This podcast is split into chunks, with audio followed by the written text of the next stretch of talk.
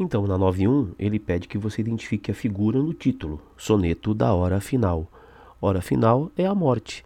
Então, o que nós temos aí é um eufemismo, uma suavização de uma expressão que tem um valor, uma, um tom negativo para a gente. Hora final equivalente à morte.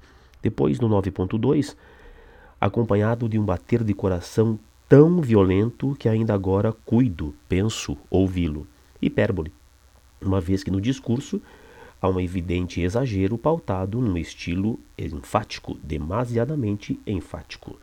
9.3, letra E, resposta, porque algo revolucionário conservador é, na verdade, um paradoxo. Rigorosamente, poderemos chamar esse paradoxo de oxímoro, porque são duas palavras de categorias diferentes. Tá? Embora é, revolucionário e conservador sejam adjetivos, conservador aí tem de funcionar como se fosse um substantivo. Então, duas categorias distintas, lado a lado, num paradoxo que a gente conhece como oxímoro também.